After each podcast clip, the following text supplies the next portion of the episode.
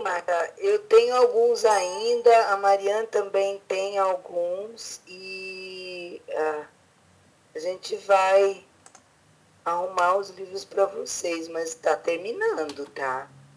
Eu tenho assim coisa de uns oito ou nove. Eu não sei quantos a Mariana tem. Quantos, Mariana, você tem? Aí a gente pode arrumar esses que a gente tem, né? Mas precisa mandar fazer. Aí, 18. Tá? Então, a gente vai providenciar esses 18 livros, disponibilizar, né? Obrigada.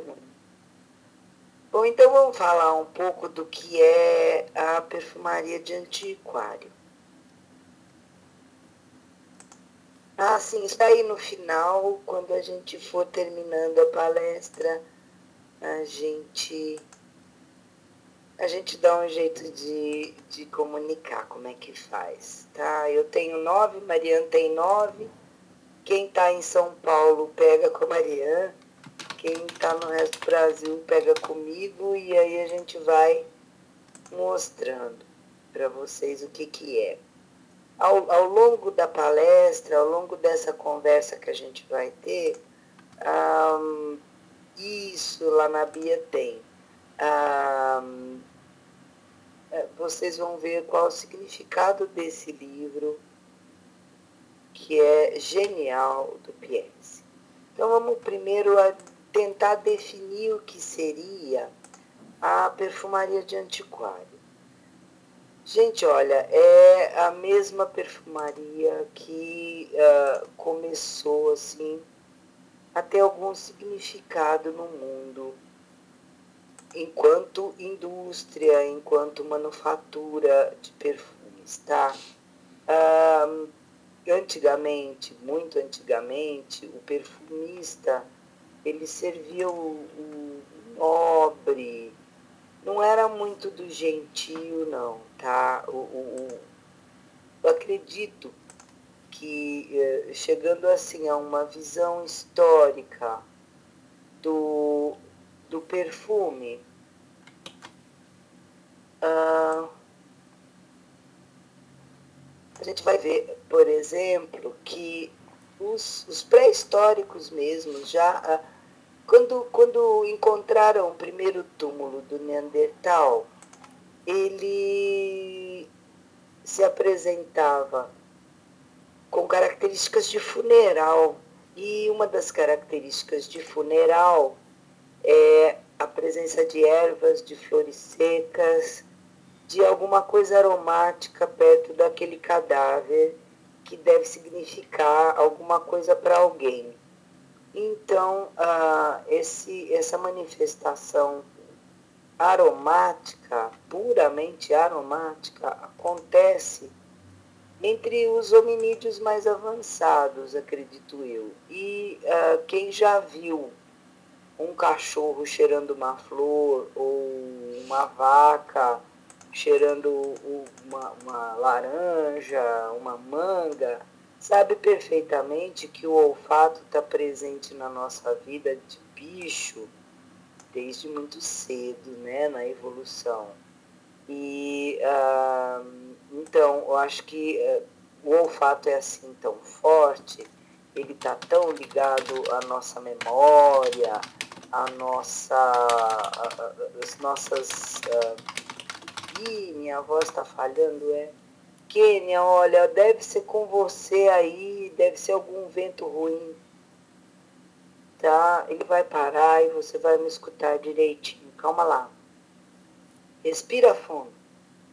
Ah, então, ah, essa, essa maneira assim do, do olfato se manifestar, não somente no ser humano, mas em qualquer animal, é, é, é uma defesa certo? Na evolução da gente é muito importante a gente sentir cheiros de coisas que não prestam, que a gente não pode comer, ou ao contrário, coisas que a gente gostaria de comer, de provar, coisa que a gente já experimentou e que não gostou, então repetir aquele cheiro, a gente vai se lembrar, tá? Então, essa ligação do olfato com a memória, os bulbos olfativos estarem perto da zona de memória, bem aqui no, no lobo pré-frontal da nossa, nossa cabeça, é, uh, tem tudo a ver, entendeu? Porque é uma.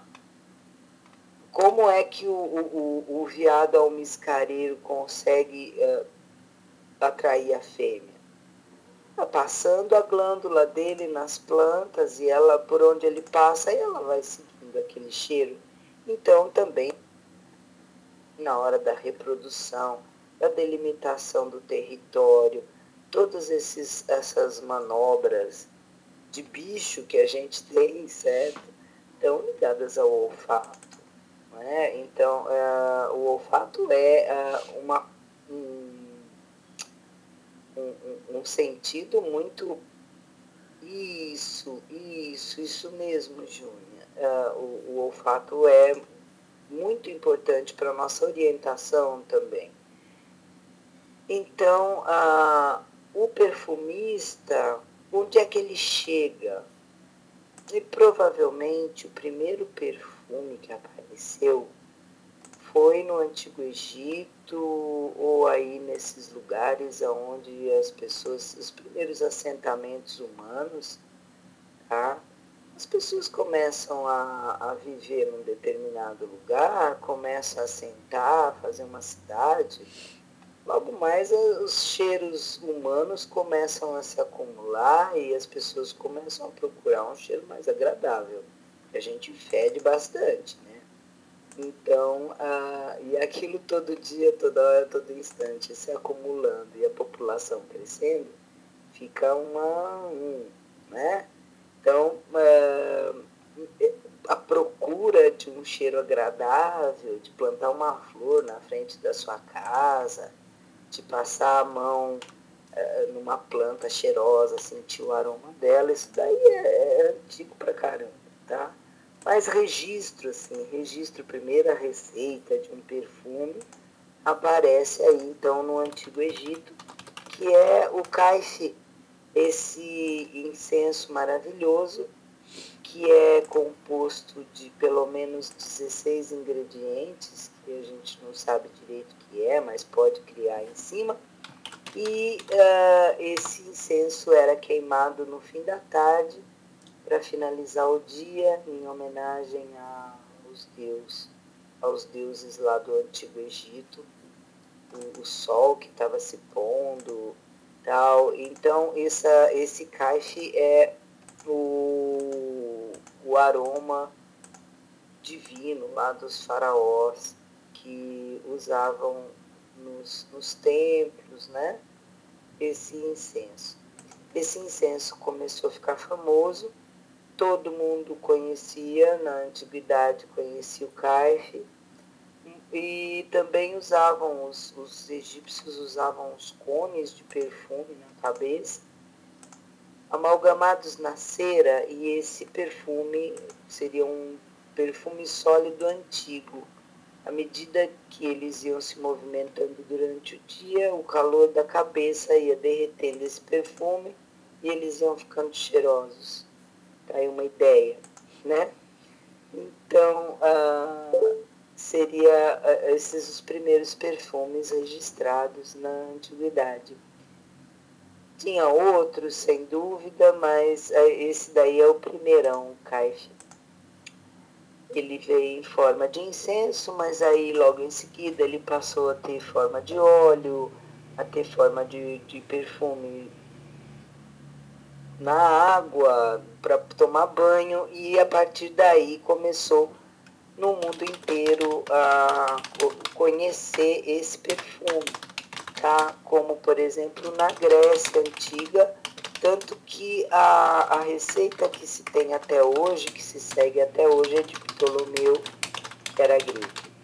Então, a, esse perfume foi bastante difundido no mundo antigo. Também como ele, uh, os ingredientes de fazer perfume, vocês podem reparar, não sei quem aqui gosta de ler Bíblia, que tem esse conhecimento, ah, por exemplo, o, a, o incenso lá da Arca da Aliança, né? quando Moisés fala com Deus, e Deus fala para ele fazer um incenso, botar na arca e não sei o que tem mais.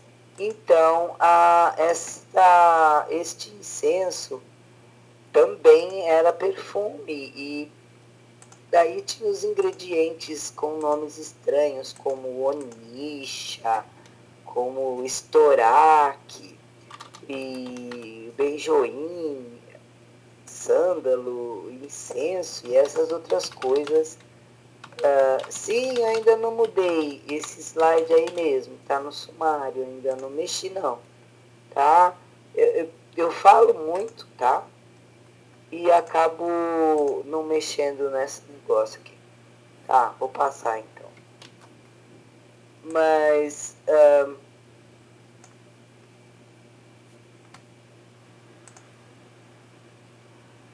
Veja bem, é isso que eu não queria. Eu paro para ler o raio do slide.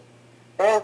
Mas então, uh, o, o Caif era um incenso mágico, e a partir daí, então, os gregos e romanos uh, começaram a, a também usar perfumes.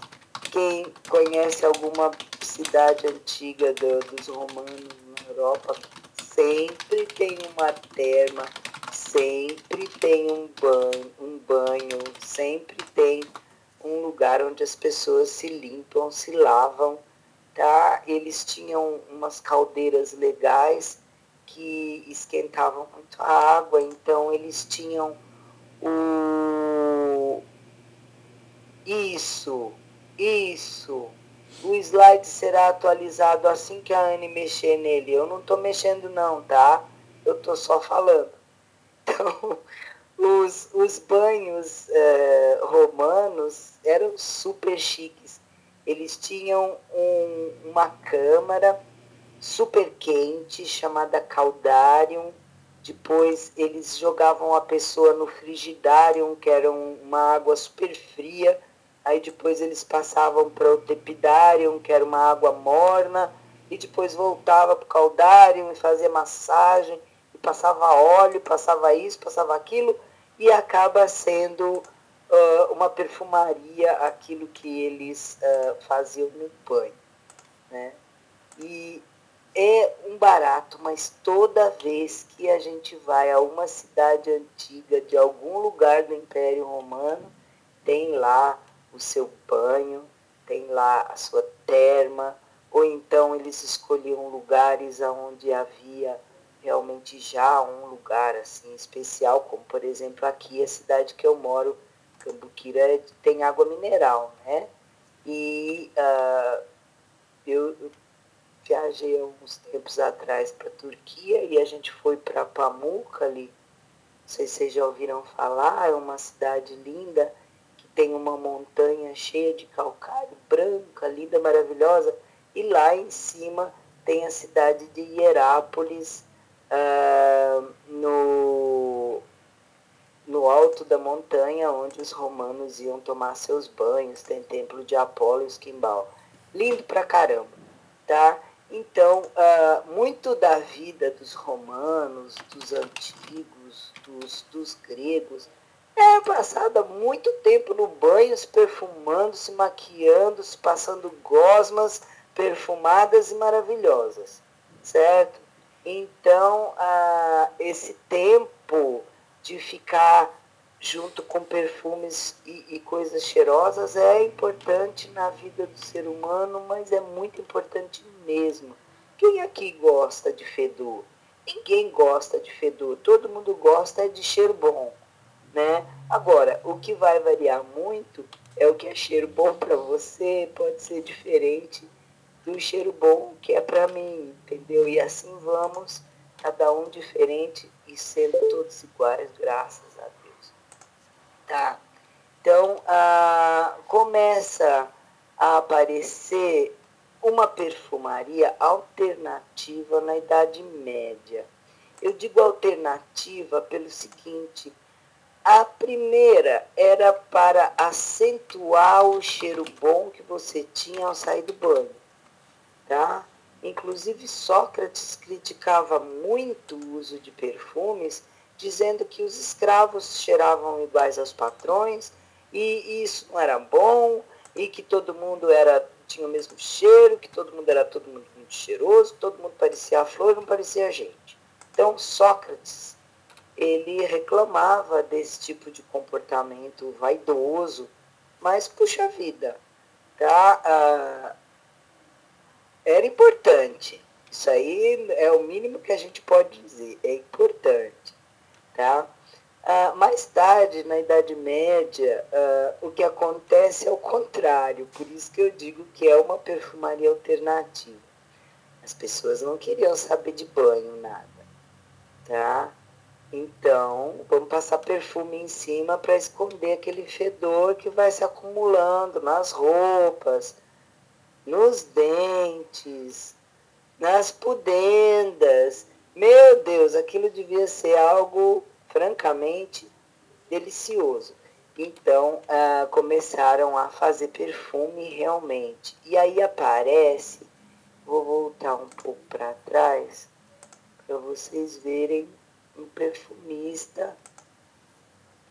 Aqui uh, em cima, na a primeira figurinha, é uma pessoa, uma mulher ou um homem com uma giriboca na cabeça, com uma prateleira no pescoço, com um monte de coisa no avental, que é exatamente o perfumista da Idade Média andando para lá e para cá vendendo seus produtos e destilando uma coisa na cabeça, sei lá eu o que, que é isso, talvez ideias, tá? Mas enfim, é, isso, isso mesmo, Anica, vai, pro, vai providenciando um avental temático maravilhoso como esse. Ah, eu já tirei o slide, Valéria, desculpe. Ah, então, a, até aí, os perfumes eram feitos de uma maneira muito tosca, muito mal à vontade. Ah, depois disso, então, lá pelos 1600, 1700, século XVIII, sim, Renata, a gente vai providenciar isso. Um, lá pelo século XVIII, mais ou menos, na época da Revolução Francesa, começam algumas inovações sociais, tais como privada, tá? Deixa de fazer cocô xixi no pinico e começa a fazer na privada. É uma, uma conquista da época da Revolução Francesa. A gente não sabe a importância da privada na nossa vida, mas puxa vida, olha só que, que progresso. Não pensem que a, as privadas eram, uh, sei lá, como hoje, que puxa a cordinha, cai uma água lá dentro. Não, não era assim. Oi, Fê, Fê. Ah, esse, as privadas eram buracos onde a pessoa sentava e caía no chão, aquela coisa na. na Oi, Val. Ah, naquela vala, ou então jogava direto no rio, né? Tá vendo, Fefa? Que coisa horrorosa, justamente. Mas não é, não é por sua causa, não, viu? Bem, pode ficar tranquila.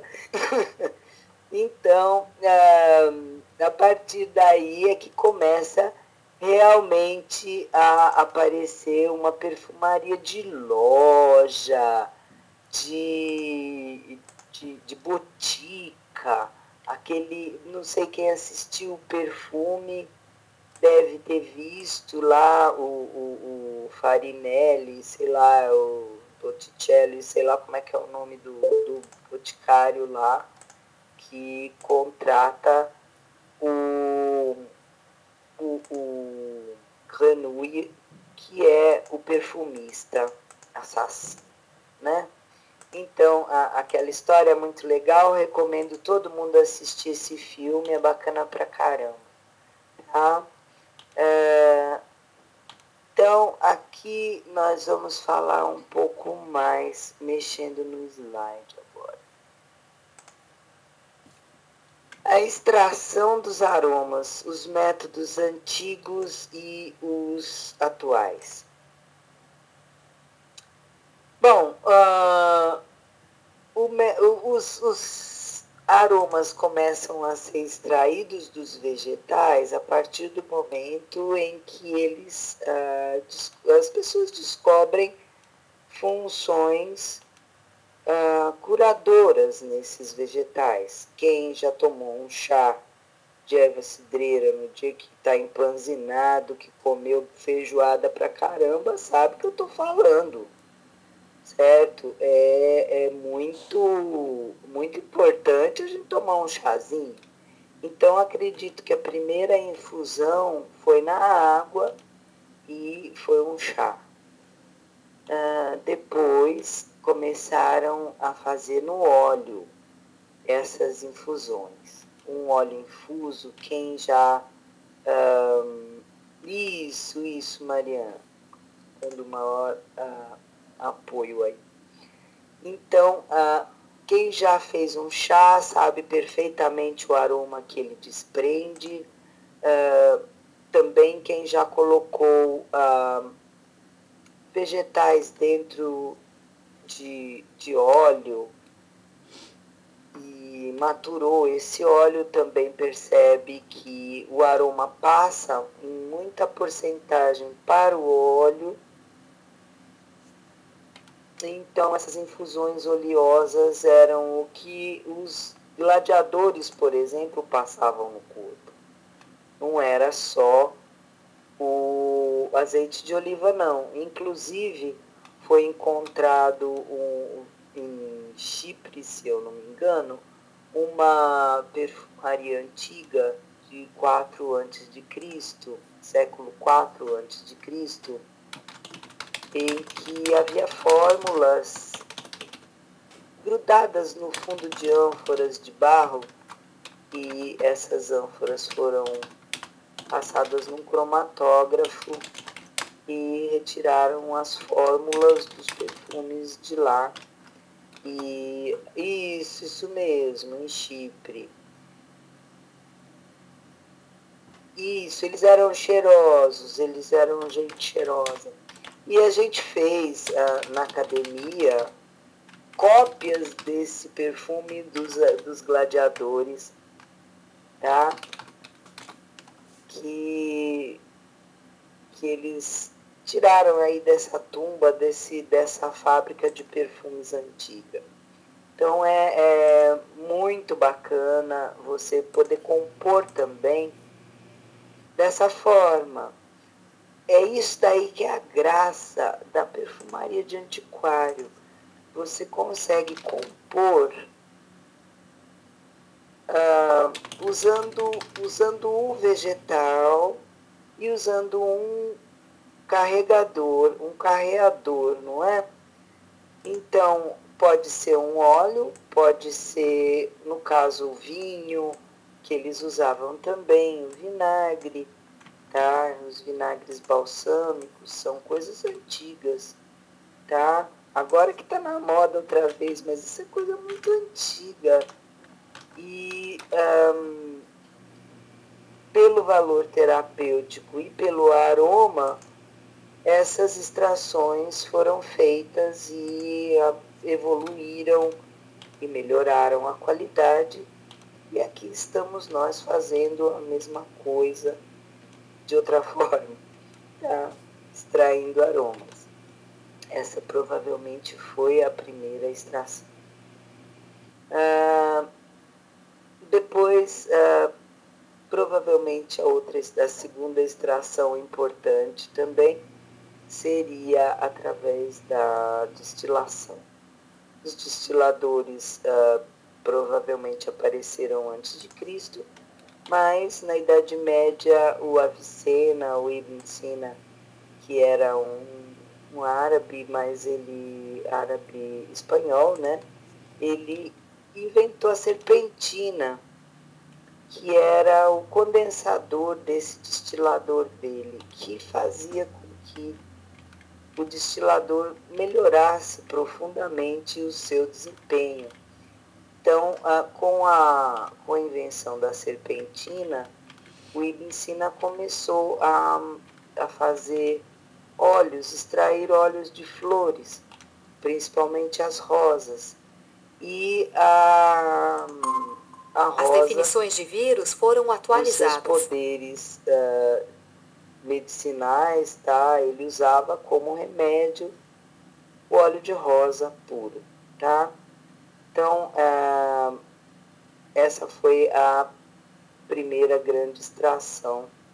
E aí depois com os alquimistas foi aprofundando, melhorando, uh, usava, por exemplo, quando a gente destila algum vegetal, fica a parte apolar do vegetal dissolvida no óleo essencial, mas a parte polar fica dissolvida no hidrossol e que tem um aroma bastante diferente do óleo essencial, apesar de ser a mesma planta.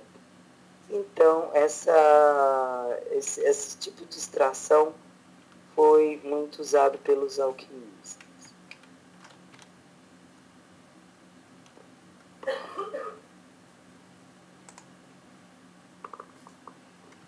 Bom, ah, uma extração genial ah, foi inventada em Grácia. Grácia fica perto de Nice, ali perto de Cabré, nessa região da França, sul da França. E um, a maior atividade dessa cidade era cutume, cutume de pelica para fazer luva. E isso fedia muito e resolveram perfumar. Aí chegou uma, uma rainha, uma princesa que queria uma luva perfumada e eles uh, começaram a perfumar a pele que fazia a luva. Então, pele de uh, uh, couro de porco, couro de sapo, que era isso que se usava, tá? por serem couros finos, macios. Esse, esse couro era perfumado para ser vendido.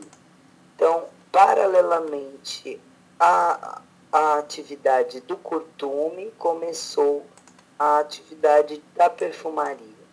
E uma, o, o que é importante de ressaltar quanto à graça é a invenção de um método de extração chamado enfleurage. A enfleurage é feita com, a partir de uma pomada. Essa pomada é mistura de sebo de vaca clarificado. Se vocês quiserem o método de clarificar o sebo, eu explico para vocês, mas eu não sou muito chegado em clarificar sebo, tá? É, banha de porco e a, a gordura do rim do, do carneiro. Eu imaginava que fosse a coisa mais fedorenta do mundo. Gente, a, esse sebinho que fica em cima do rim do carneiro, ele tem um cheiro tão bom, tá? Que se vocês soubessem, corriam atrás. E francamente é do sebo, o sebo da vaca talvez, mas esse sebo do rim do, do, do carneiro é espetacular. Eu já senti o cheiro disso, é espetáculo. Pessoal aqui da, da roça usa esse sebo para conservar as celas de cavalo, tá?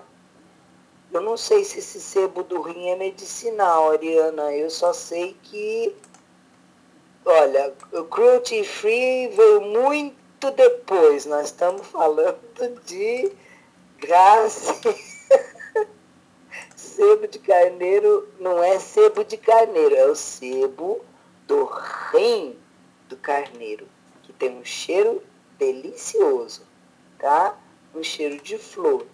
E esse é, é a pomada para fazer a base da ferragem era feita com sebo de vaca, com gordura de porco e com sebo do rim do carneiro, que fazia com que essa pasta ficasse inodora, ou o mais inodora possível tá? Essa pasta era espalhada em chassis de vidro, de um lado e do outro, esses chassis emoldurados, todos muito uh, do mesmo tamanho, tá? Então você colocava essa plastreca em cima do vidro e as flores viradinhas de boquinha para baixo, tudo alinhadinha uma atrás da outra, enfileiradas, até não caber mais em cima desse chassis e um em cima do outro. No dia seguinte, você ia lá e retirava todas as flores esgotadas e começar a usar de novo, colocar, recolocar as flores no mesmo na mesma pomada que estava anteriormente. Aí, com o tempo, essa pomada vai se impregnando com o aroma da flor e um, vai ficando bem cheiroso. O rendimento disso aí é horroroso.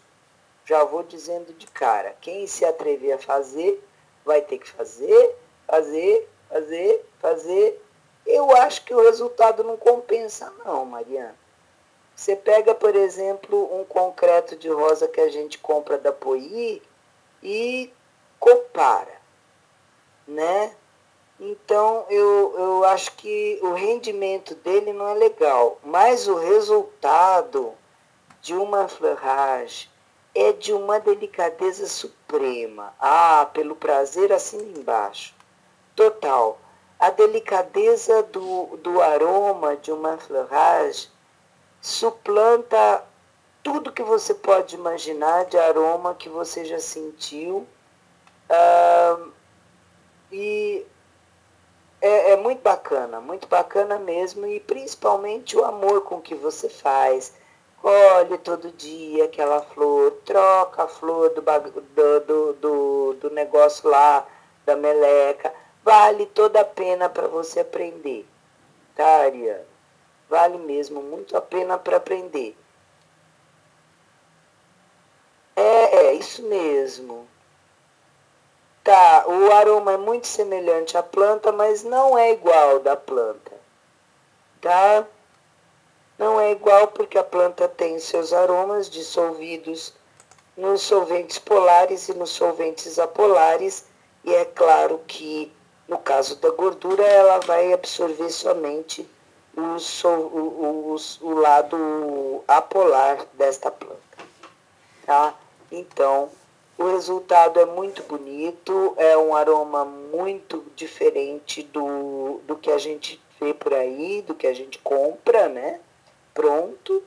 E pelo fato dele estar sendo elaborado à mão, de você estar fazendo você estar roubando de uma planta o seu aroma, ah, deixa a coisa muito mais bacana, certo?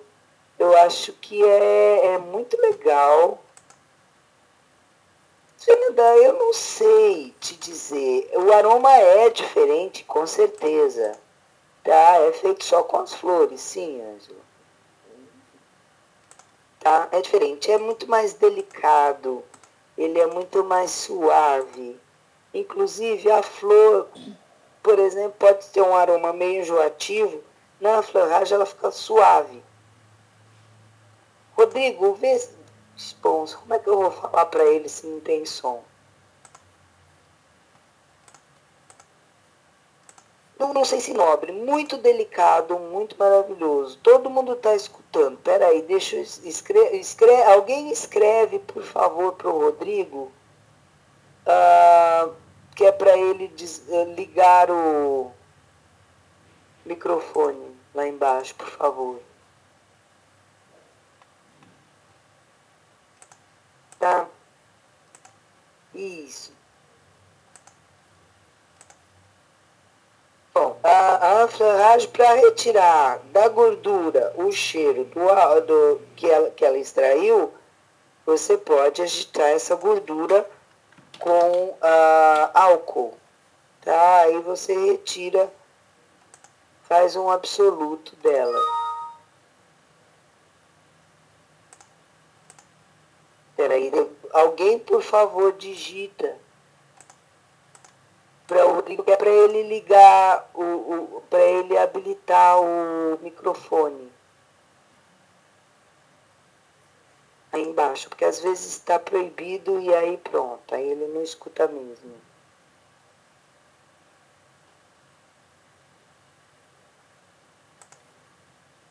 Bom, uh, o rendimento, então, de uma Raj é inferior ao que a gente. Um, Denise, olha, não tenha dó dos animais. Nesse momento ninguém tinha. Nós estamos fazendo uma viagem na história. Nesse momento do mundo, ninguém tinha pena de animal nenhum. Todo mundo comia bicho todo dia, quando podia. Quando não podia, comia pão e ficava com vontade de comer bicho, entendeu? Então, era outra época, nós estamos falando de outro tempo, tá? Então, não, não vamos confundir as coisas. Hoje nós estamos com um comportamento muito mais brando do que. Bom, hoje não se tem muita pena, não, Tatiane. Eu já vi, já vi muita gente que fala, ah, eu adoro bichinho, mas bate no seu cachorro. Então, ah, sabe, meio esquisito. Aí depois, para você agitar no álcool, pode ir agitando, agitando, agitando bastante e ele vai, deixa ele lá no álcool, quando você precisar do seu, do seu absoluto, você vai lá e pega um pouco, tá?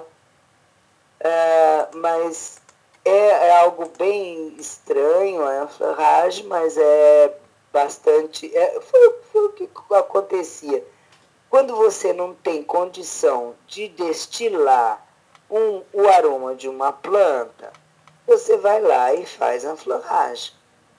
Né? quando você não consegue retirar, por exemplo, o aroma de um jasmim, que é tudo que você quer colocar num perfume, pensa bem, aroma de jasmim não se destila. Se você destila, você perde o, o aroma do jasmim. Então, tem que fazer a floragem, tem que fazer uma extração qualquer com solvente orgânico. E no caso do solvente orgânico, ah, nem dos dois é fácil. Tá? Eu tô aí com um problema de um, de um rapaz que está com uma destilaria, está fazendo a destilaria errada, todos os, os uh, óleos dele têm o mesmo cheiro. Então, ah, alguma coisa está fazendo de errado, não é? Então, tudo, nada é difícil nessa vida de perfumista. Ou nada é, nada é fácil nessa vida de perfumista. Jasmim não se destila. Tudo que a gente tem do jasmim é algo chamado absoluto de jasmim. Vocês podem perguntar para o Fábio, eu não sei se ele está aqui presente, mas uh, o, o Dá para fazer a floragem com qualquer óleo que você queira. No entanto, esse óleo precisa estar sem cheiro, o mais inodoro possível. Ok? Jasmim só por solvente. Boa noite, Elias. Você chegou. Que legal. Tá? Então, dá para você fazer altos preparos com jasmim e as flores esgotadas. Isso, cuidado com o óleo que rança fácil. Tá? Se bem que os meus primeiros os primeiros os primeiros óleos infusos que eu fiz foi com óleo de girassol e deu super certo e tem coisa ainda muito viva, muito bacana até hoje. Né? Então dá para fazer com qualquer tipo de óleo. O importante é deixar no, no no escuro, num lugar fresco, num lugar protegido da luz, porque eh, a luz, apesar de ser luminosa, ela é a obra em negro da, da perfumaria. Tudo que apanha luz dança, rança, estraga, tá? Então, você, cada um vai escolher o seu óleo preferido para fazer a sua infusão. Isso aí o melhor de todos mesmo, o melhor, nota 10, nota 1000, nota 100 mil, é o óleo de oliva, né? Mas cada um que escolha o seu e pode deixar as flores na gordura assim que elas mudarem de cor, começarem a ficar transparente, você tira essa flor da gordura que ela vai apodrecer. Certo? Então, é, começou a ficar transparente, já pode tirar da gordura e Manica, pelo amor de Deus, se leva dias, bem. Não. Não, não, não, não. Ah, enquanto dura a florada. Tá? Então, por exemplo, começa a florada do jasmim hoje, eu começo a colher jasmim e fazer a floragem. Tá? Amanhã eu tiro, ponho outra flor, tiro, ponho outra flor, tiro, ponho outra flor. Claro, você deve colocar mais flor nessa mesma gordura. Tá? Então é sempre nessa mesma gordura que você vai usar as suas flores. Até a gordura, tira, tira como você quiser também, a floragem é sua. Até a gordura ficar tão saturada de aroma que ela não consiga absorver mais nada, tá? Pode ser com pinça, pode ser com coador, pode ser, só não pode espremer, tá? Uma vez, uma vez que você uh, esmaga a flor, muda o aroma da floragem, tá? Qual que é o óleo mina? Tá? Usa óleo de coco para você ver que legal. Tá? Todas as flores são a floragem que... É, oba, obrigada, Mona. Olha, o óleo de oliva, ele começa muito aromático. Daqui a pouco ele perde o aroma da oliva e passa a ser o aroma da flor tá? O de coco é muito legal. Primeiro porque tem uma, uma validade maior, né? Ele tem mais vida de prateleira. Então óleo de coco é legal pra caramba para fazer a ferragem. Eu uso bastante. Tá? O leato menos rico que a ferragem? Não, é a mesma coisa é diferente. O oleato, ele é mais uh, fluido, não é? Então, você vai usar para diferentes uh, materiais. As flores vão ser retiradas, viu, Kenny? O coco fica sólido, você retira as flores.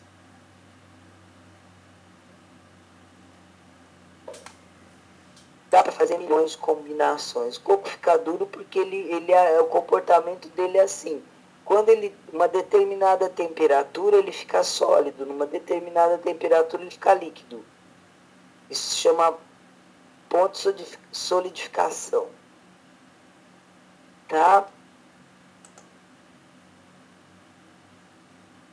Gente, qualquer gordura, tá? Usem de bom senso Tá? Não vou botar óleo de soja que também é querer um, avacalhar com o seu trabalho. Tá? Mas de, de girassol que não tem aroma para cima, dá para você clarificar o óleo também. Você vai chacoalhar o, o, o álcool nesse óleo para tirar o absoluto, já clarificou nessas alturas. Tá? E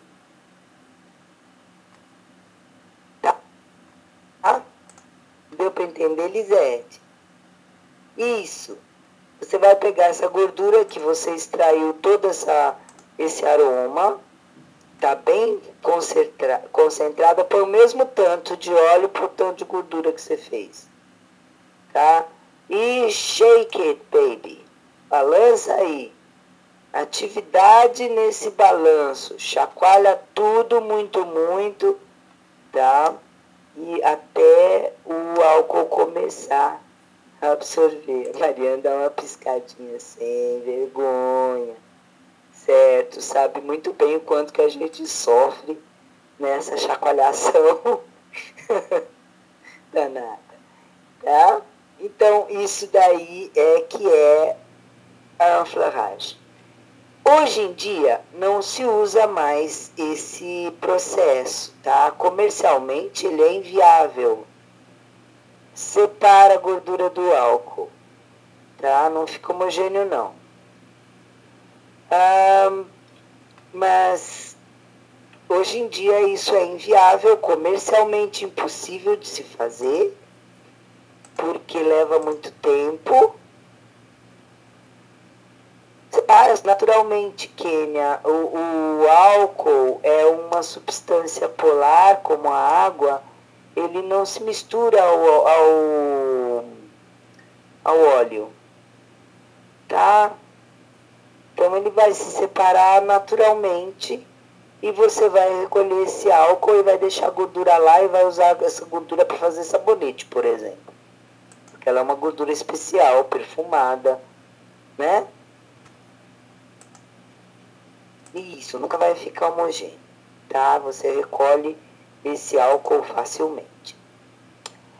Então, hoje em dia isso é inviável, não dá para você fazer a fleurage, Deus me livre, para atender ao mercado internacional de perfume. Isso seria uma desgraceira, né? Então, o que se faz hoje em dia é um método que rende muito mais em termos de aroma que é a dissolução da flor em um solvente orgânico, como por exemplo o hexano, o éter de petróleo, um, um solvente orgânico que seja tão volátil a ponto de deixar muito pouco resíduo nesta composição, tá? Você evapora solvente e derrete a flor nele. Tá? Depois que ele evaporar, a flor vira uma, uma meleca, digamos assim. Não é uma meleca, uma pasta. Tá? Essa pasta é chamada de concreto. Tá? O concreto, ele vai ser também lavado com álcool, tá? Ele vai render muito, imensamente mais do que uma fleurage, tá? Que a pomada da fleurage.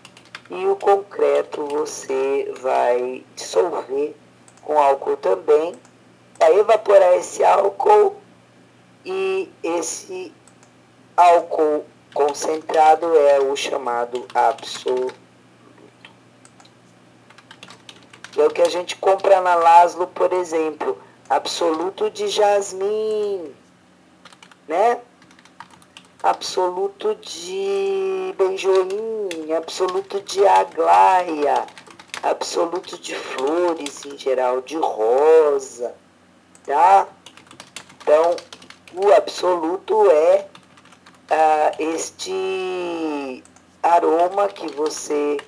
Isso, que você retirou do vegetal a partir de um solvente orgânico e vai lavar com álcool, evaporar o álcool, concentrar esse aroma e isso é absoluto. Tudo bem? Até aí alguém tem alguma dúvida, algum pepino que eu possa resolver?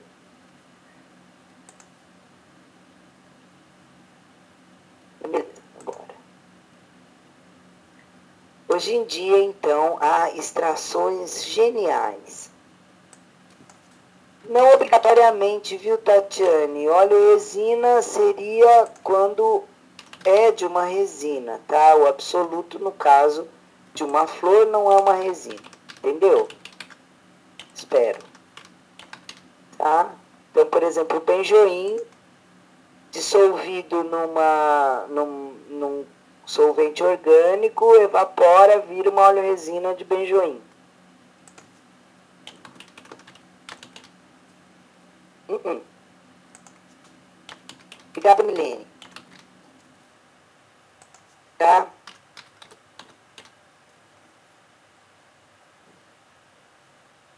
Bom, hoje em dia tem o isso.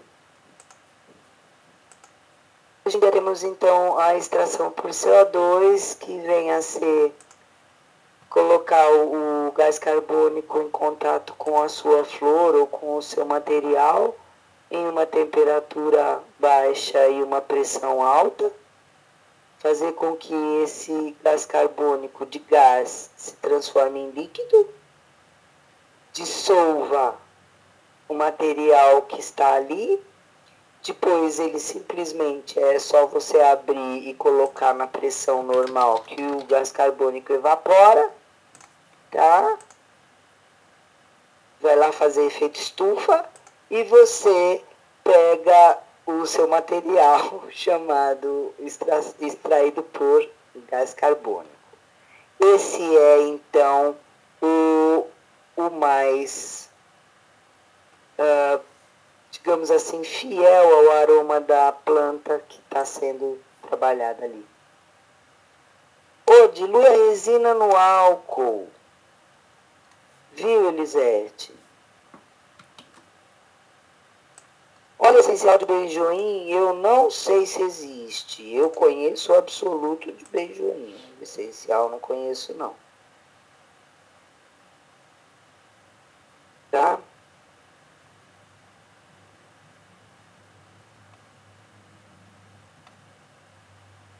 Não tem método mais barato. Eu acho que o mais barato ainda é você fazer sua própria tintura.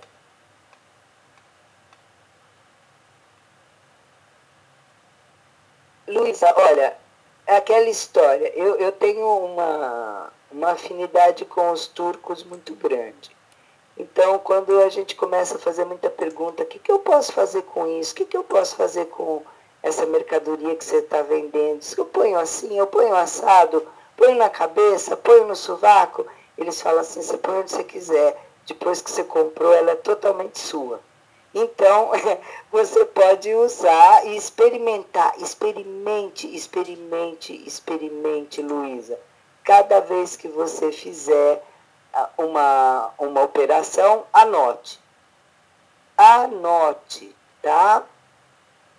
Tudo que você for fazer, anote. Lápis e papel são coisas muito importantes isso, Mona, a graça é descobrir, ter que descobrir.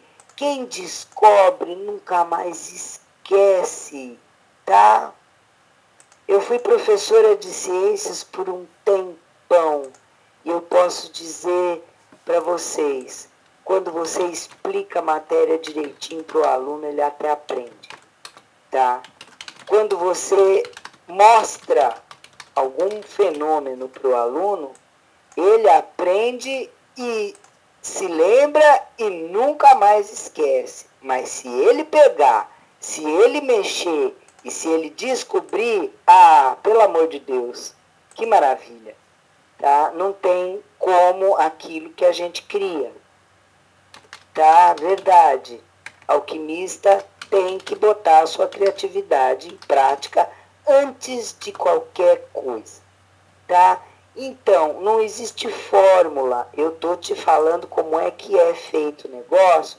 Você vai lá e faz. Errou, tenta de novo e assim vai. E anote. Tenha sempre o seu caderninho, a sua caderneta, anote. Minha professora querida Justine Crane fala sempre uma ponta de lápis rombuda é muito melhor do que uma, uma memória aguda. Tá? Tudo que você fizer, anote, porque senão você vai esquecer. Tá bom, Cássia? É isso mesmo. Uma ponta de lápis rombuda vale muito mais do que uma memória aguda, porque você se distrai num detalhe, numa bobagem que você fez, que você não fez a segunda vez e deixa de ser igual. Então, procure anotar tudo, tudo que você fizer, tá bom? Esse é o grande segredo da perfumaria. Eu acho que é o grande segredo da perfumaria. Anota e olha, compra um rolo bem grandão, sabe do que? De etiquetas. Porque você também vai etiquetar tudo, todos os vidrinhos. É engano você dizer, ah não, o bulbo olfativo ficar perto da memória, eu vou me lembrar, isso daqui é cheiro de hum. Nunca mais, tá? Anote a etiqueta, cole lá no vidrinho e seja disciplinado e escreva. Ih, Beth, eu já perdi tanto perfume bom por causa disso. Nossa, se você soubesse falar, ah, esse aqui eu vou lembrar. É claro que eu vou lembrar. Tá uma delícia. Nossa, que perfume é esse? Meu Deus do céu. E pronto. Tá? Então, não pode vacilar. Tá? Uma outra acontece isso. Uma outra vez acontece isso, não pode, tá? Então é importante anotar tudo.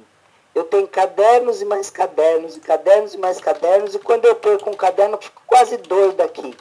Mas é bom porque está anotado e eu sei que está anotado.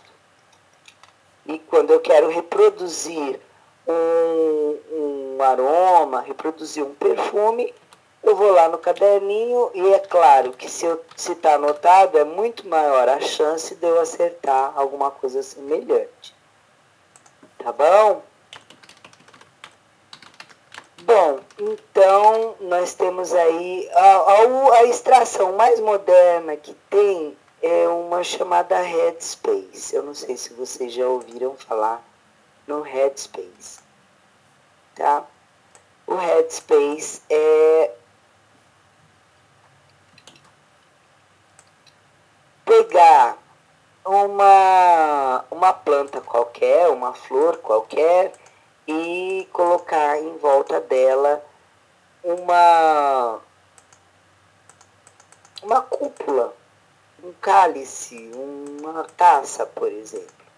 Ali dentro dessa taça recolher o aroma, fazer uma cromatografia gasosa deste aroma e reproduzir esse aroma através dos isolados. Isso daí é o Headspace. Tá? Bom, mas isso daí é tudo muito moderno e aqui a gente está falando PS, um divisor de águas neste slide. Então, por que, que o PS é o divisor de águas? O PS, esse homem maravilhoso que isso mesmo, Júnior.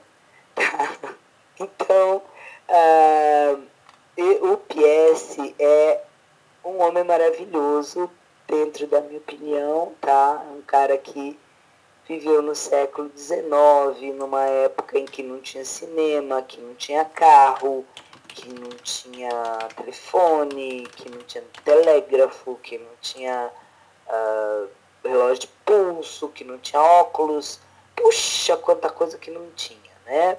Então, ah, dentro desse clima, viveu o, esse químico maravilhoso, George William Septimus Piesse, e foi aprender perfumaria na França. Legal. Aprendeu e começou a querer compilar as receitas que já haviam nessa época para poder reproduzir e montou uma perfumaria. Muito bem. Ah, enquanto era perfumista, trabalhou em cima dessas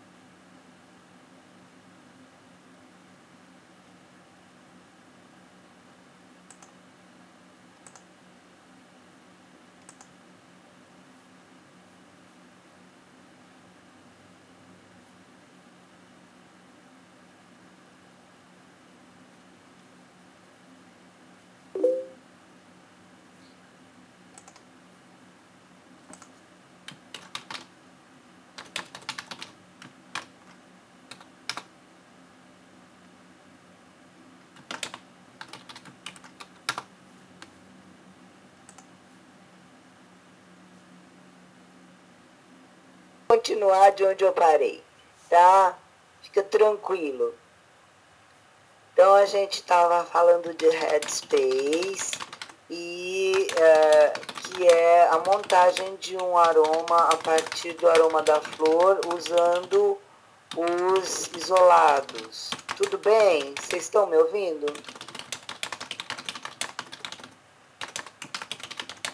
Posso continuar? Tá legal, então eu vou em frente. Tá? Então a gente começou a falar do PS, que era o meu homem mágico, e que eh, sobre o, livro que a gente traduziu, Mariana e eu. Nós somos fundo no estudo desse homem. Já tem muito muito trabalho em cima dele, há muito tempo que já conhecemos esse livro. E uh,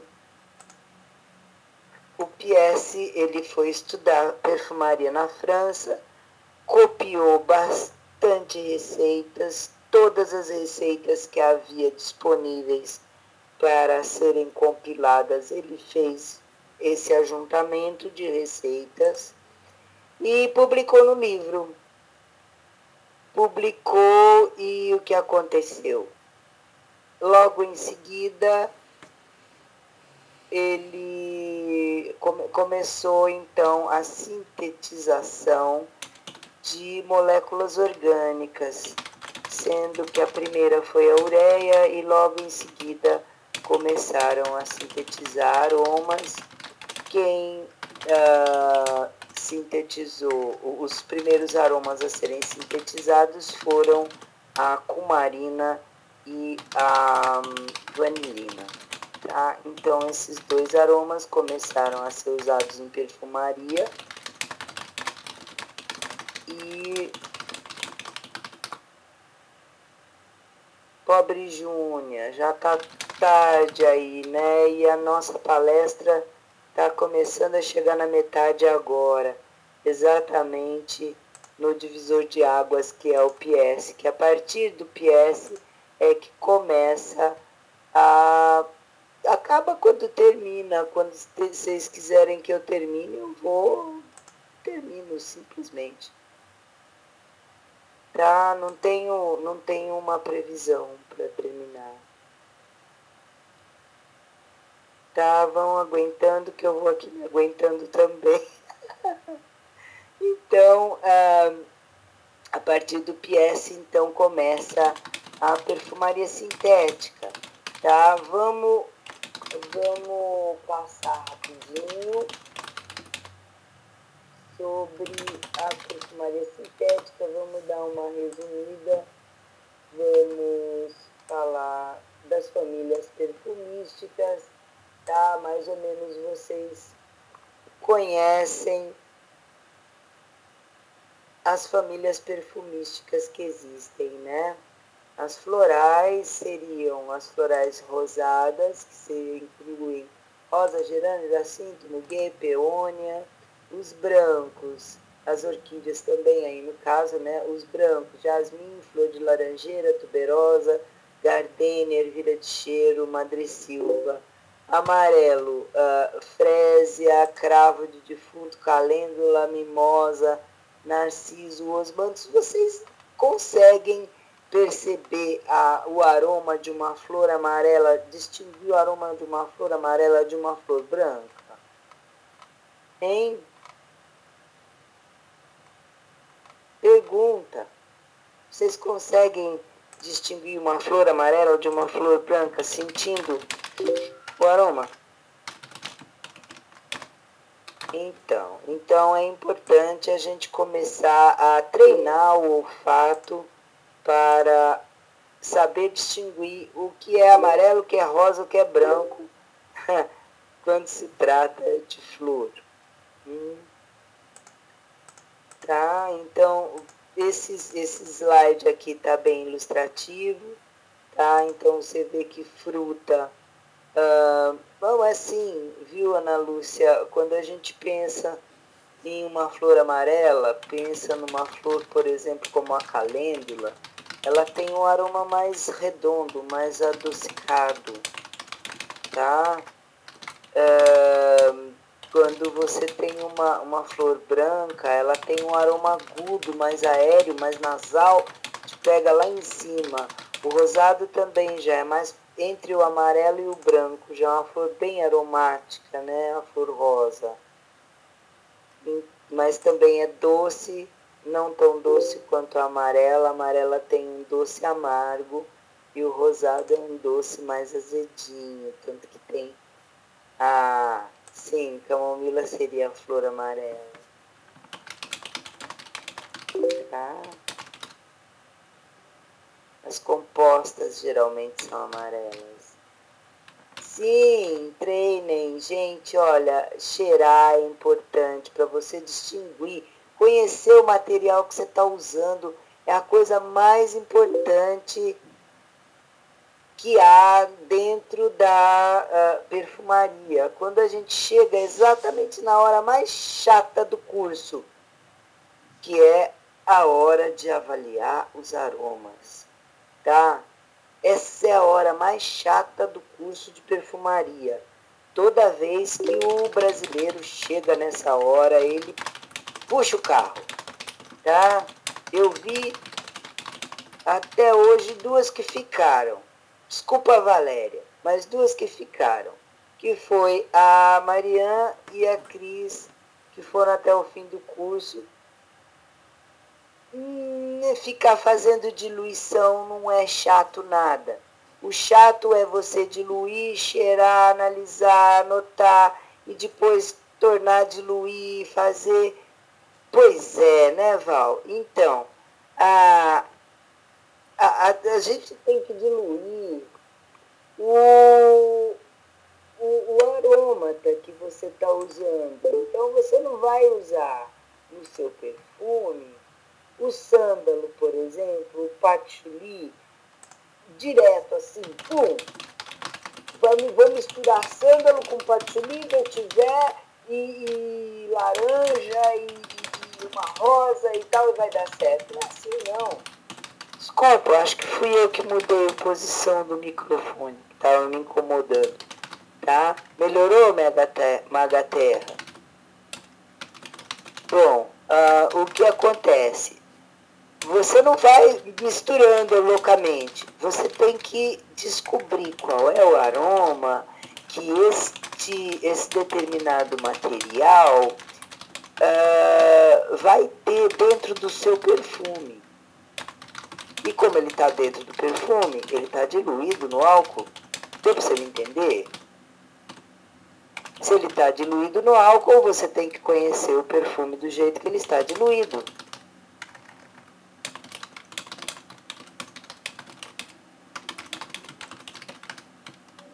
Aí eu não estou ouvindo essa música, graças a Deus. Senão ela está completamente doida. Tá?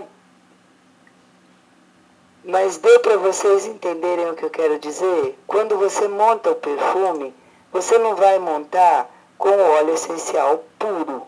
Porque ninguém usa óleo essencial puro em cima da pele, certo?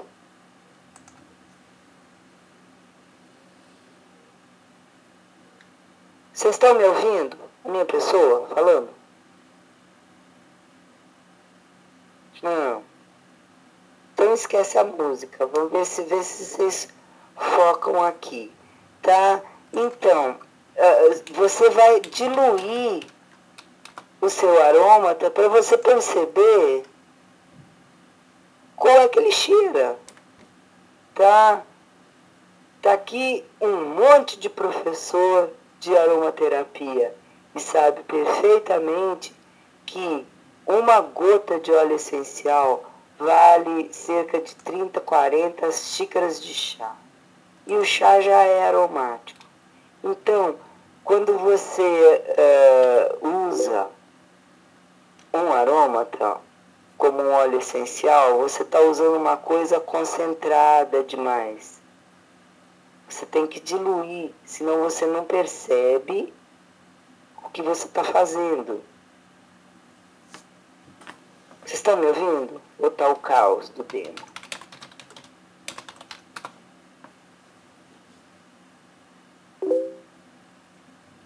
Bom, alguém tem alguma dúvida? Quer falar alguma coisa?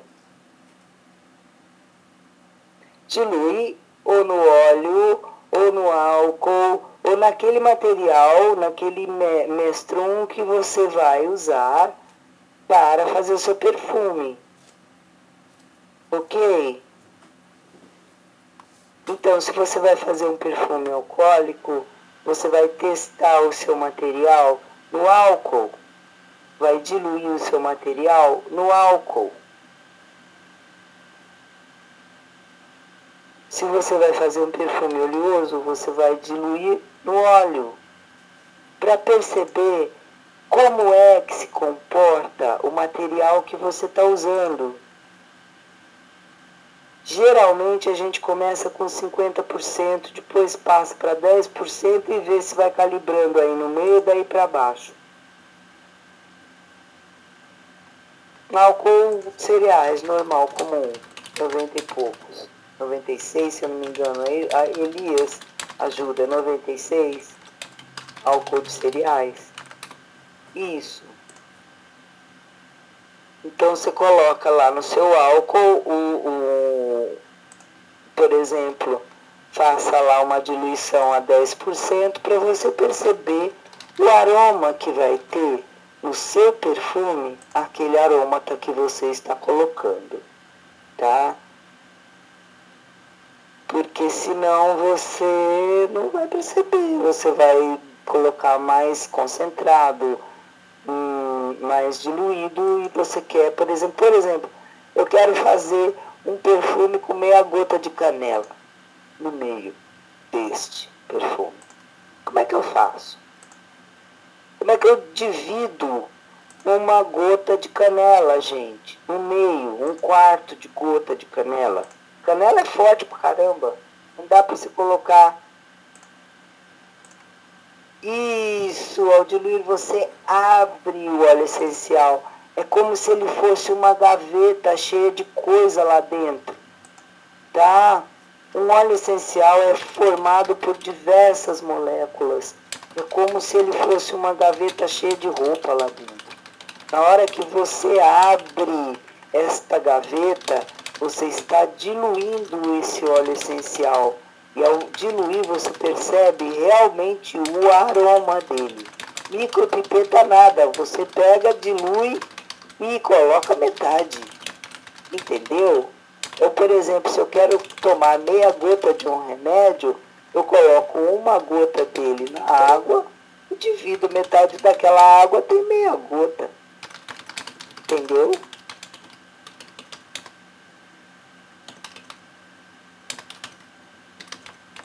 Tá? Então, a mesma coisa você vai fazer com o seu óleo essencial, com o seu arômata, com a, aquilo que você vai usar no seu perfume. Tá? E é claro que você vai usar óleos essenciais, tinturas, absolutos, diversos materiais que você está trabalhando para mexer num determinado perfume.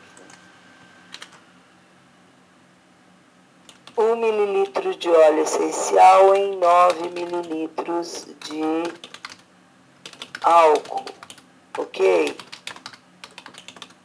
Porque se você quer uma diluição a 10%, 1 ml de óleo essencial, 9 de álcool. Se for óleo, geralmente a gente usa mais óleo essencial. Tá? Porque o óleo, ele, vamos dizer, ele come mais aroma, digamos assim. Tá?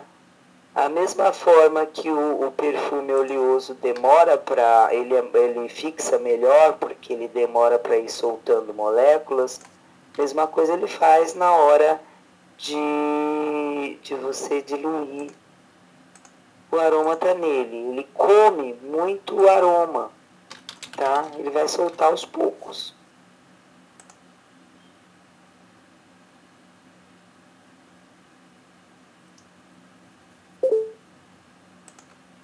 Ah, e também, Cassiopeia, você vai ter que ir testando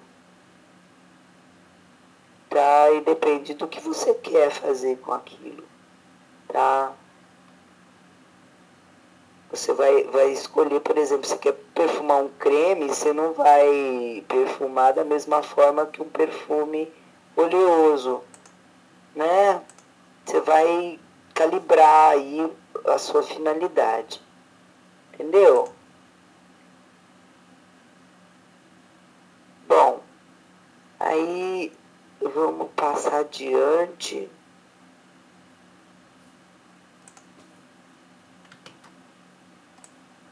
Sim, aí continuamos nas famílias olfativas.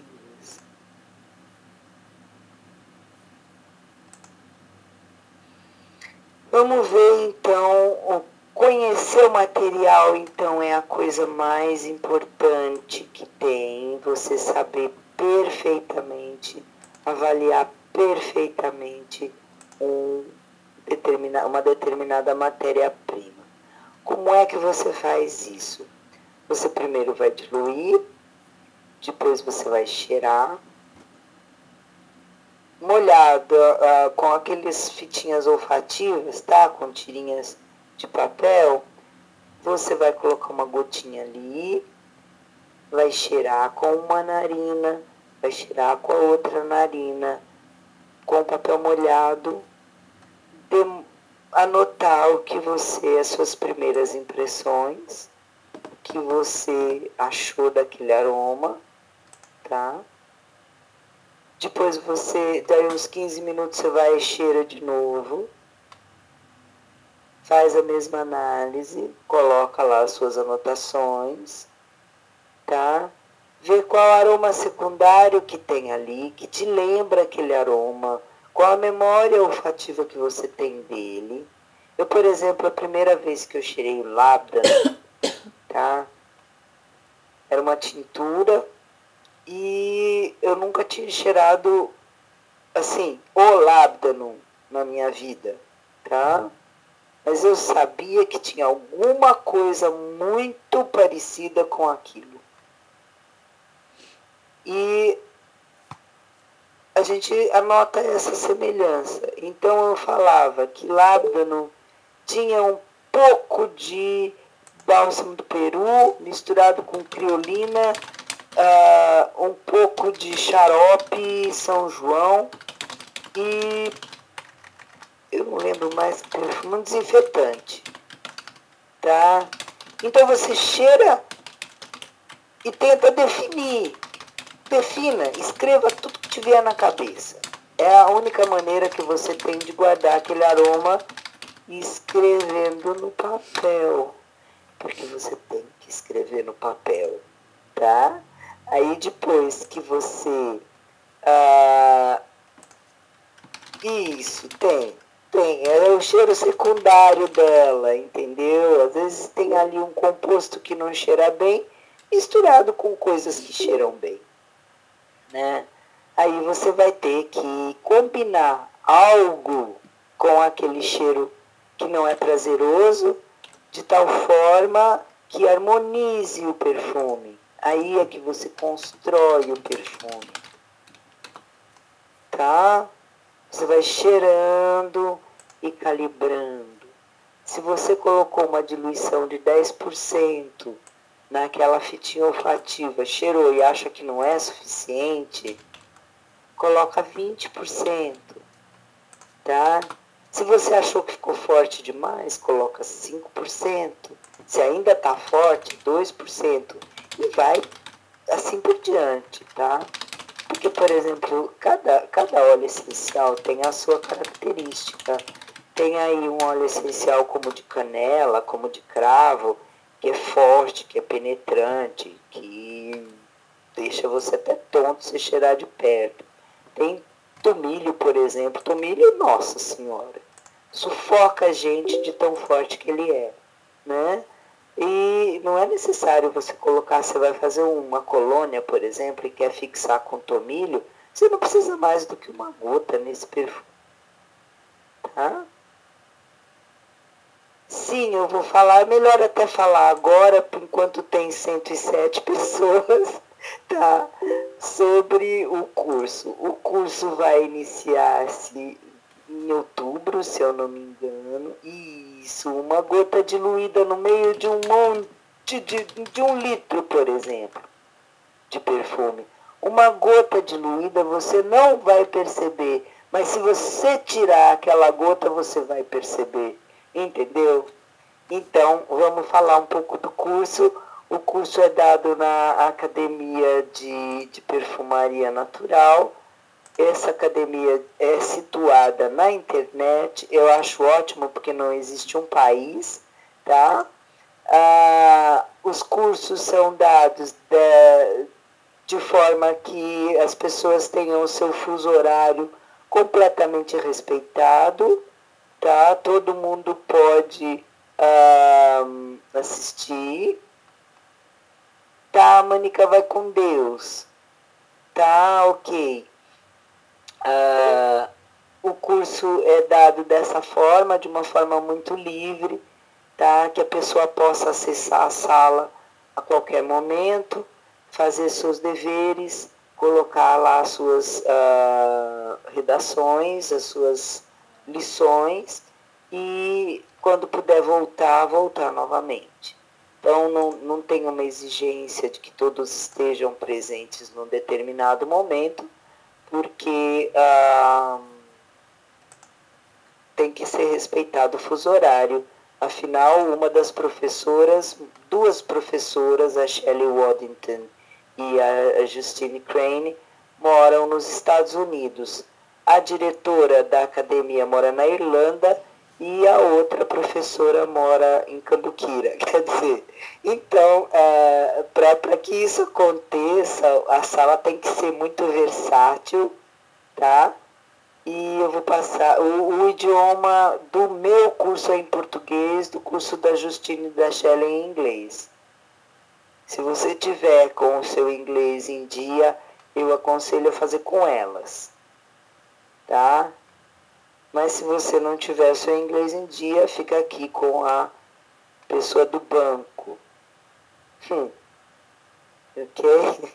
segunda, a reserva. Isso, obrigada, Mariana. Obrigada, isso mesmo. Aí temos o link da sala da academia. Muito bacana essa sala, tá? Inclusive os formados uh, participam, a grande maioria das pessoas que estão formadas pela academia continuam frequentando a academia. Aí a gente dá um jeito de passar esse link. Não tem arroba. Eu vou fazer espaço então ao invés de pontos, tá? É www.natural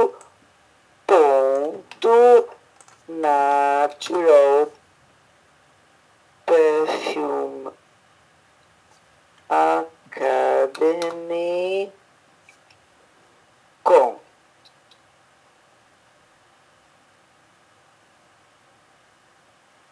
Isso. Tá então acessem o site lá é legal pra caramba. Tá? Existe abertura tem condição de fazer um chat tem condição de passar filminho tem condição de um monte de coisa tem mil uh, recursos. Eu, inclusive, nem sei usar todos eles de tantos recursos que tem. Ok? Então vamos continuar aí com a nossa coisa. Vamos ver se a gente termina. Essa palestra ainda hoje. Tá? O que, que é um acorde, um moco, um blend, um soliflor? Um, bom, vamos começar do mais simples. Um soliflor é um perfume com o aroma de uma flor só, ou com um aroma só, tá? Então eu quero um perfume de rosa ou um perfume de jasmim, eu faço um perfume só com jasmim, só com rosa, ou não. E esse ou não, reticências tá?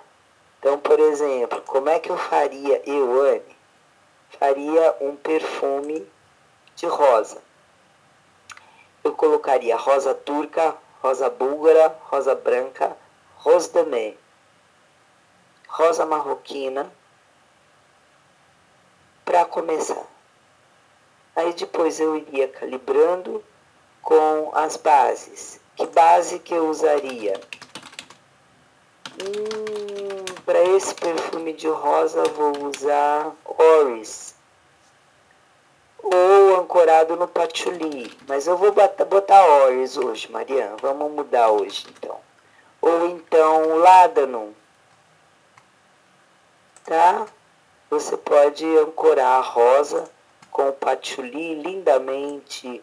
O patchouli, como eu falo, ele deixa a rosa em três dimensões. E o Ládano, ele. É, você gostou, Beth, do Ládano? Tchau, Malu, vai com Deus, linda. Tá? Ah, então aproveite.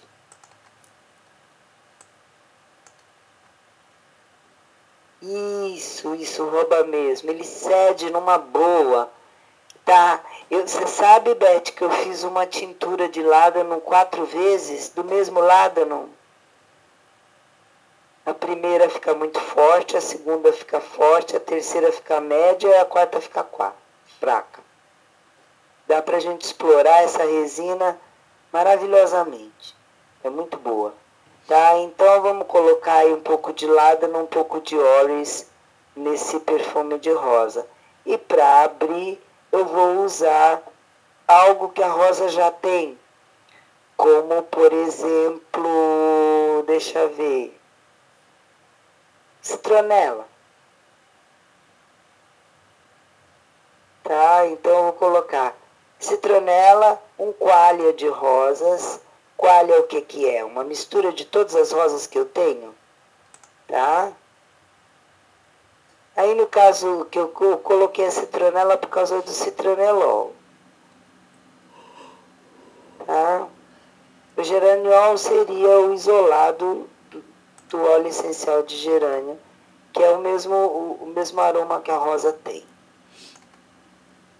Tá? Então, quando você pega um gerânio e cheira, e quando você pega uma rosa e cheira, você sente semelhanças entre os dois. Essas semelhanças são as moléculas que eles têm em comum. Tá? Então, no caso, seria o geraniol, o, hidroxi, o, o citronelol, tá? Rosa é rosa, gerânio é gerânio, cada um vai ter esse composto na sua quantidade específica, tá? Mas que os dois fazem o mesmo composto, isso fazem, tá? Então, é mais ou menos por aí. Ah, o que, que é um mock? Mock é uma falsificação. Olha que legal! Um perfumista aprende a fazer falsificações. Olha que legal. Tá? Então, uh, como eu falsifico algo? Por exemplo, eu quero fazer um perfume com sândalo, eu não tenho sândalo. Então eu vou ter que fazer alguma coisa que se pareça com o sândalo para colocar no meu perfume. Eu não tenho sândalo, sândalo é muito caro, eu sou uma perfumista muito pobre, eu não tenho uma gota de sândalo em casa. Mas eu tenho cedro, eu tenho benjoim, eu tenho amires. E com esses três, eu me viro e faço um sândalo tão bom ou quase tão bom quanto o mais verdadeiro branco do Missouri. Tá?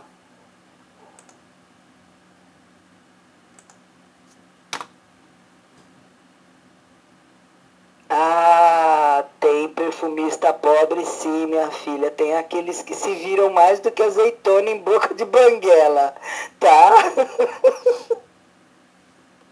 tem sim. Pode ter certeza que tem, sabe? Por exemplo, uma professora que resolveu ser perfumista na vida. Ela é doida, não é? E aí? Ela tem que se virar, tá? Boa noite, Vanessa. Isso, Vitória. Então vamos a, a fazer mocks quando a gente não tem dinheiro para comprar oud, a gente inventa um oud, tá? Cedro, beijoinha, mires, dá para você colocar. Aí, aí, Eliana, o que você tem que fazer, bem, é juntar e criar em cima. Cheira, cheira bastante, tá? Então você cheira, cheira, cheira, cheira, cheira, e você chega naquele aroma. É criatividade, né? O cliente é pobre, não pode pagar um sândalo, então você taca cedro no sândalo dele tá? Mistura com benjoim criteriosamente, coloca uma gota aqui ali, tal, e vai indo, tá? E assim vai indo. A gente, a gente tem que se virar, não é isso? O mock é a viração do perfumista. Tá? Então aí você, como você é muito honesta, você não vai falar que você uh, fez uma loucura ali, deu um sândalo, né? Você vai falar, olha, esse sândalo aqui, ele é uh, inferior. Pronto. Não precisa explicar muito mais. Ok?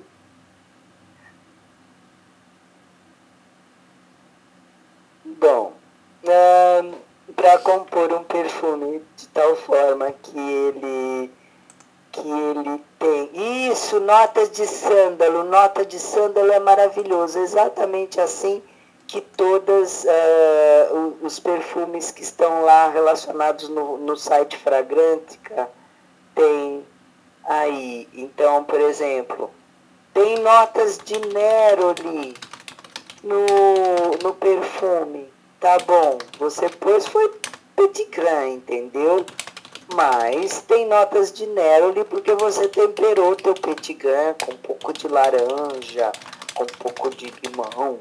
Você misturou ali, aqui deu uma coisa parecida com Neroli, aí você põe notas de Neroli. Né?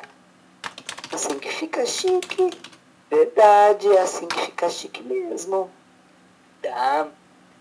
Então, mas quando você quer fazer um perfume assim, finérrimo, chiquérrimo, maravilhosérrimo, você vai uh, pegar os óleos originais, ok?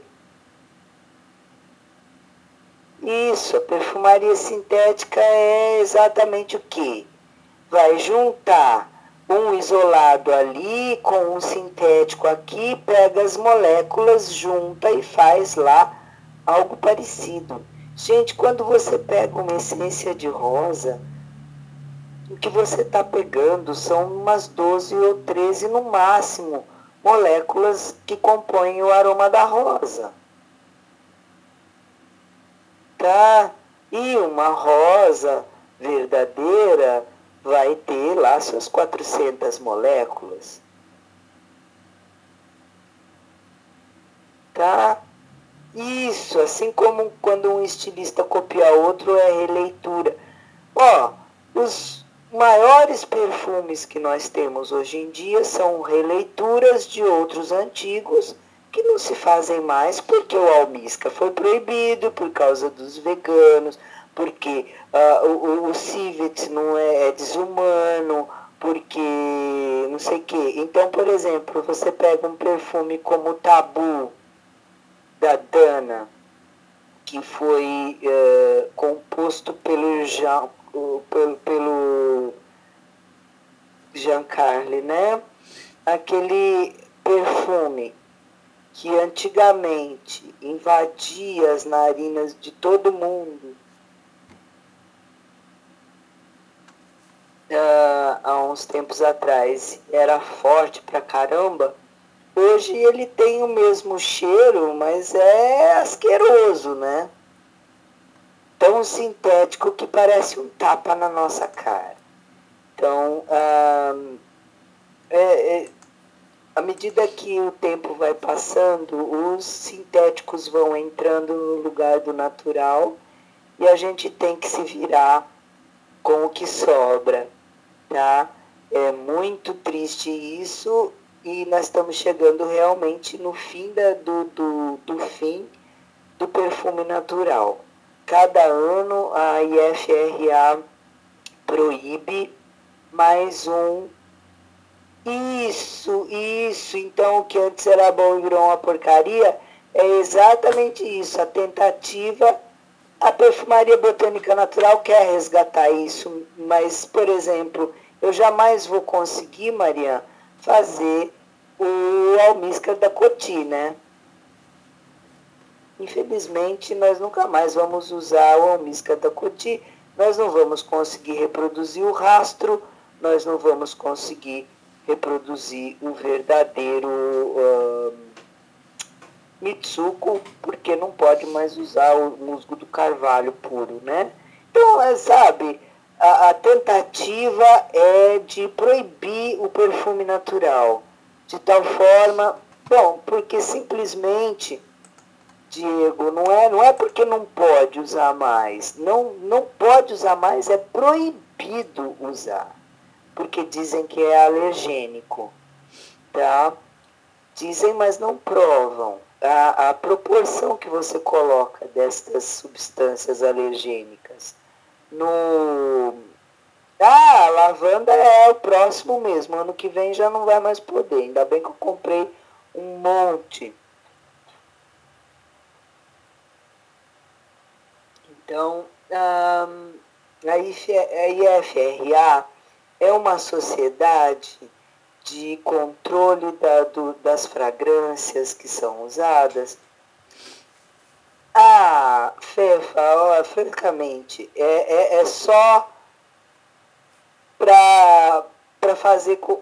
Por quê? Vai proibir tudo isso, sabe por quê? Eu vou explicar para vocês. Porque na, na direção da IFRA estão os diretores da Robert T, que é uma fábrica de essências. e que fornece para todo mundo. Então isso, olha, já faz tempo que está rolando, desde 2005 mais ou menos, que essas proibições vêm sendo arquitetadas para serem lançadas agora, tá? Mais ou menos, pois é, é mais ou menos isso, tá? Então, os acionistas da, da Robertet e das grandes empresas de essências mundiais são ah, os caras que faz da banca julgadora da IFRA. Então, nós estamos sempre perdendo e vamos perder, com certeza, porque é assim que a banda toca, né? Então, o que, que nós vamos fazer? Bem, então, para a gente compor um perfume, a gente precisa fazer um acorde. O que seria o acorde? O acorde seria a harmonia do perfume. Você tem uma nota,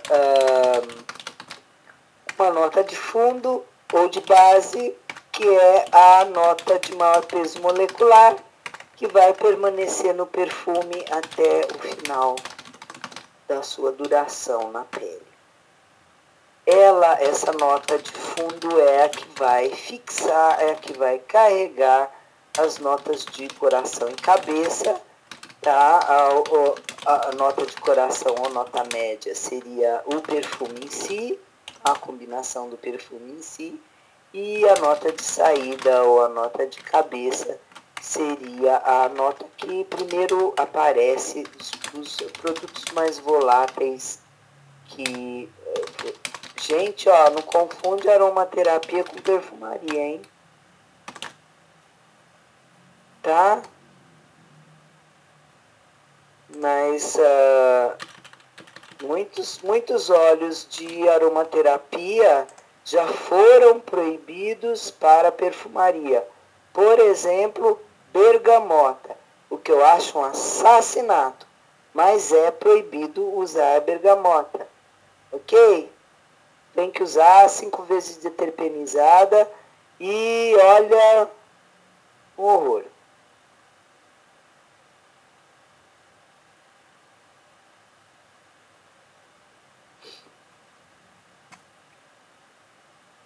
Bom, hum,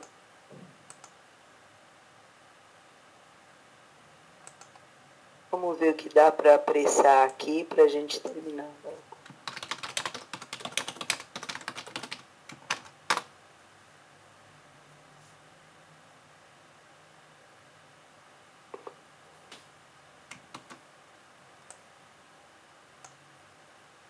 seria um acorde horizontal, um acorde vertical? Acorde vertical. Pois é, Gabriela, você perdeu a receita do perfume de rosa. Ele tinha ládano,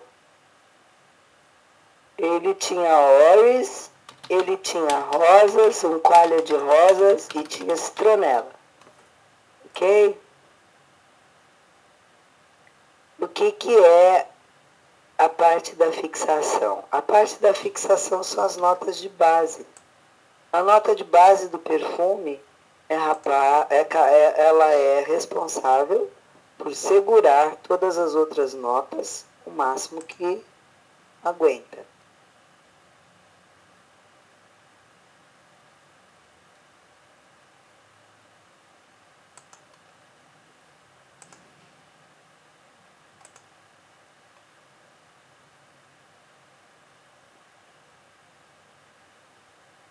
Agora é o, o slide que não vai. Share. Bom, mas eu acho que já está bem no fim. São 18 slides. Tem sendo que um deles a ficha bibliográfica. E eu estou no 14, décimo quarto, se eu não me engano. Não, estou no 15 quinto. Então, nós estamos realmente finalizando. Vamos tentar passar esse último. Ai, não, gente, tô cansada também.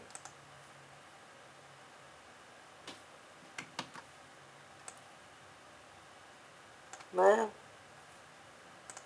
gente consegue disponibilizar os slides, sim. Numa boa. Gente, acho que vai ficar faltando. Ah, é sobre o material que o perfumista deve ter. E vamos ver as notas horizontais e verticais. Então, por exemplo, você pega a nota de, de, de cabeça, a nota de saída. Você pode fazer um, um acorde aí, tá?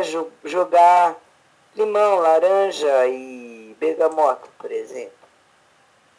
Tá? Você tem um acorde de cítricos para a nota de cabeça.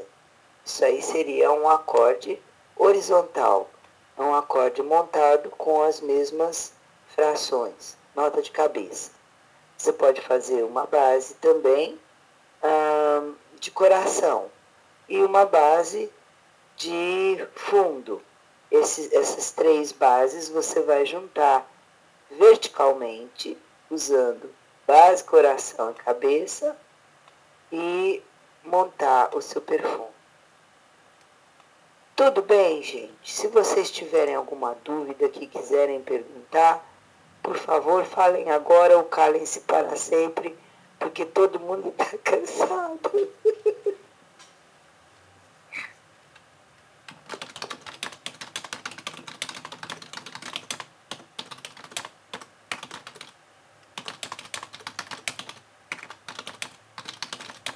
Tudo bem? Então, gente, muito boa noite para vocês. Um beijo bem grande, tá? Ih, passou muito depressa. Eu preciso daquele vermelho. Eu preciso. Ai, ai, cadê o questão no moço? Ai, passou.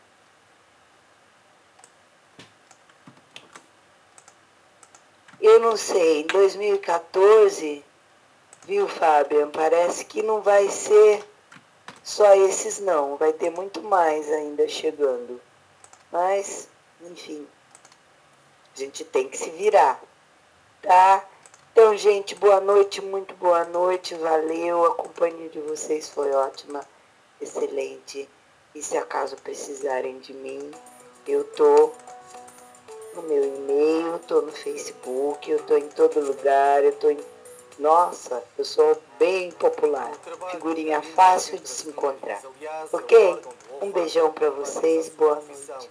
Tchau, Fábio. Muito obrigada pela oportunidade. E também agradeça, por favor, o Rubinho, que teve a maior paciência para me explicar como a sala funciona. Ok?